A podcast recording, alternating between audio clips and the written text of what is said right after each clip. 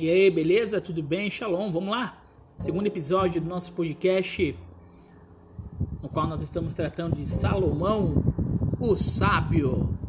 Bom, é, no primeiro episódio a gente parou na parte em que é, Salomão havia obtido uma resposta de Deus, ele está plenamente satisfeito e contente e resolve então promover uma festa, dar um banquete. E justamente nesta ocasião em que Salomão está banqueteando, celebrando a resposta de Deus, na qual Salomão havia pedido sabedoria para ser justo. Interessante um rei é, não pedir riqueza, não pedir é, imunidade ao seu exército, porque Deus deu um cheque em branco, literalmente, é, para Salomão. Tipo, olha, pede o que você quer. Pede. Não há limites no seu pedido, só peça. E Salomão pede sabedoria para ser um rei justo em seu julgamento. Interessante isso, porque demonstra o quanto Salomão estava preocupado em ajudar o povo. Isso demonstra o quanto Salomão tinha é, é, é, a necessidade de marcar, não somente como um rei próspero, mas como um rei que fez justiça. Isso alegrou o coração de Deus. E quando Deus fala e responde a Salomão em sonho, Salomão resolve então dar um banquete. Pois bem, e neste banquete, em que Salomão está celebrando junto com sua corte, acontece uma situação inusitada. E o caso é o seguinte: duas mulheres chegam na presença do rei com uma causa, com uma demanda, com algo a ser solucionado. O conflito era duas mães dois filhos, um morto, um vivo, sem testemunhas, sem câmeras no local, sem advogado para um lado, sem advogado para outro. Uma acusa a outra de ter trocado os filhos. A outra diz que ela está mentindo uma diz que, ó, você matou o seu filho e trocou com o meu, que estava vivo. Eu acordei para amamentar e a criança estava morta, e esse não é meu filho. A outra rebate: Não, você está mentindo. O filho morto é o teu, o vivo é o meu. Então elas chegam e jogam este problema na mão de Salomão. E Salomão, que uma noite antes havia pedido justamente para Deus sabedoria para ser justo, está agora com uma demanda desse porte na tua mão. E mais, perante toda a corte, perante todos os seus convidados. Queridos, entendam uma coisa. Salomão não tinha obrigação alguma de julgar a causa dessas duas mulheres. Primeiro, a Bíblia diz que, ela, que elas eram meretrizes. Vou simplificar para você. Elas eram duas prostitutas. O judeu, o povo hebraico, eles eram regidos por três leis: a lei moral, a lei cívica e a lei religiosa.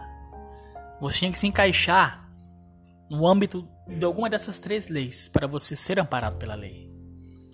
E as meretrizes não estavam amparadas por nenhuma delas. As meretrizes, as que praticavam tais atos, não estavam amparadas pela lei religiosa, pela lei cívica e muito menos pela lei moral. Daí surge a palavra marginal. Elas eram marginais da lei, elas, elas estavam à margem da lei, elas não se enquadravam no arcabouço daquelas leis, então elas estavam à margem. A lei não as contemplava. Correto? Ou seja, se você não segue, se você não se enquadra, você não há necessidade de ser julgado.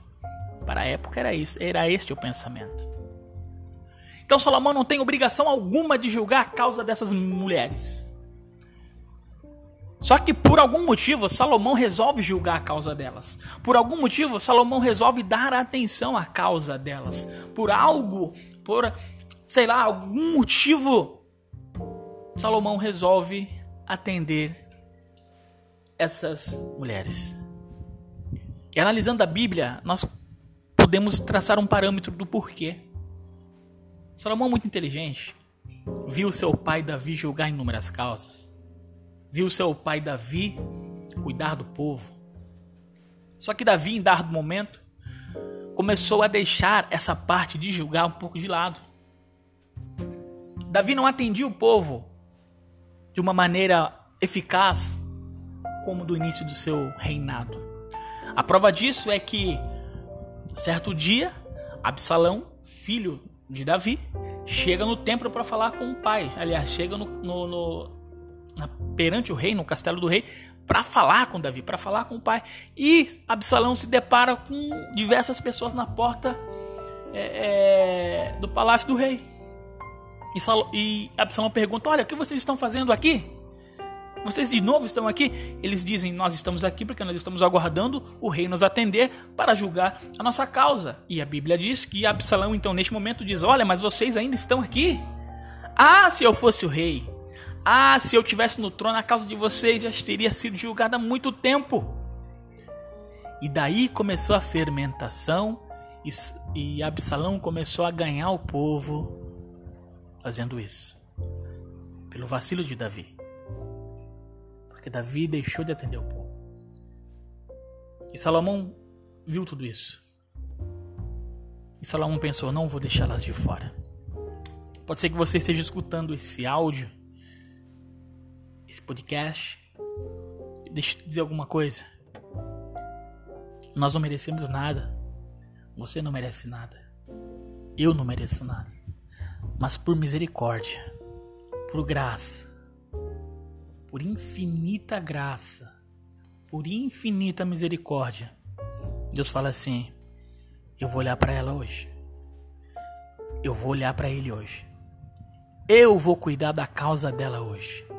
Eu vou cuidar da causa dele hoje. Eu vou julgar. Eu vou me responsabilizar por isso. Até agora, ninguém quis ajudar. Até agora, ninguém pôs a mão até agora não houve solução. Mas Deus fala assim: chegou a hora de eu colocar as mãos. Mesmo não merecendo, mesmo ele não sendo obrigado a nada, ele por misericórdia olha para mim e para você neste, neste momento e diz: Ei, eu cuido de você, eu vou cuidar de você. E Salomão faz isso. Ele usa de misericórdia e resolve julgar a causa daquelas mulheres. E elas começam a se acusar ali, uma frente à outra. E Salomão observando tudo aquilo. Interessante que Salomão, um dia anterior, ele havia pedido justamente para Deus sabedoria para ser justo com o povo. E logo na sequência Deus o responde e no dia seguinte ele já pega um problema desse tamanho para resolver. Deixa eu dizer uma coisa para você. Muitas das vezes a solução de Deus para o seu, pro, a, a resposta de Deus para sua oração vem em forma de um problema para você resolver. Muitas das vezes a resposta daquilo que você pede para Deus vem para uma missão que você precisa executar. E muitas das vezes você não entende. E muitas das vezes você não compreende direito. Mas é daí que sai o aprendizado para você vencer. Mas é justamente dessa situação que você vai extrair aquilo que é necessário para entender a resposta de Deus. E Salomão pega esse abacaxi para descascar. E ele, cheio da sabedoria, olha para um dos seus soldados e diz assim: Olha, traga uma espada, porque eu vou partir essa criança no meio e vou dar metade para cada uma e acabou. Instantaneamente, quando Salomão fala isso, uma das mulheres diz assim: Não, rei, não, não, não, não, não, não precisa. Pode deixar a criança com ela. Não precisa matar a criança, não. Eu abro mão. Eu abro mão. E imediatamente a sabedoria do rei, aquilo que Deus tinha lhe dado, ele diz: Olha, entrega a criança para essa, porque essa verdadeiramente é a mãe. Porque somente uma mãe de verdade preferiria ver o filho com outra mais vivo do que ter uma parte dele morta. Espero que você tenha extraído alguma lição desse podcast. Eu poderia extrair algumas outras lições a respeito do filho morto e do filho vivo, do cuidado da mãe negligente, do cuidado da mãe que acordou à madrugada para dar de mamar o filho. Mas para não ficar com muitos capítulos, resolvi fazer em dois.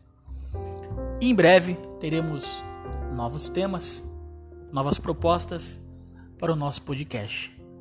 Deus abençoe sua vida e fica na paz do Senhor Jesus.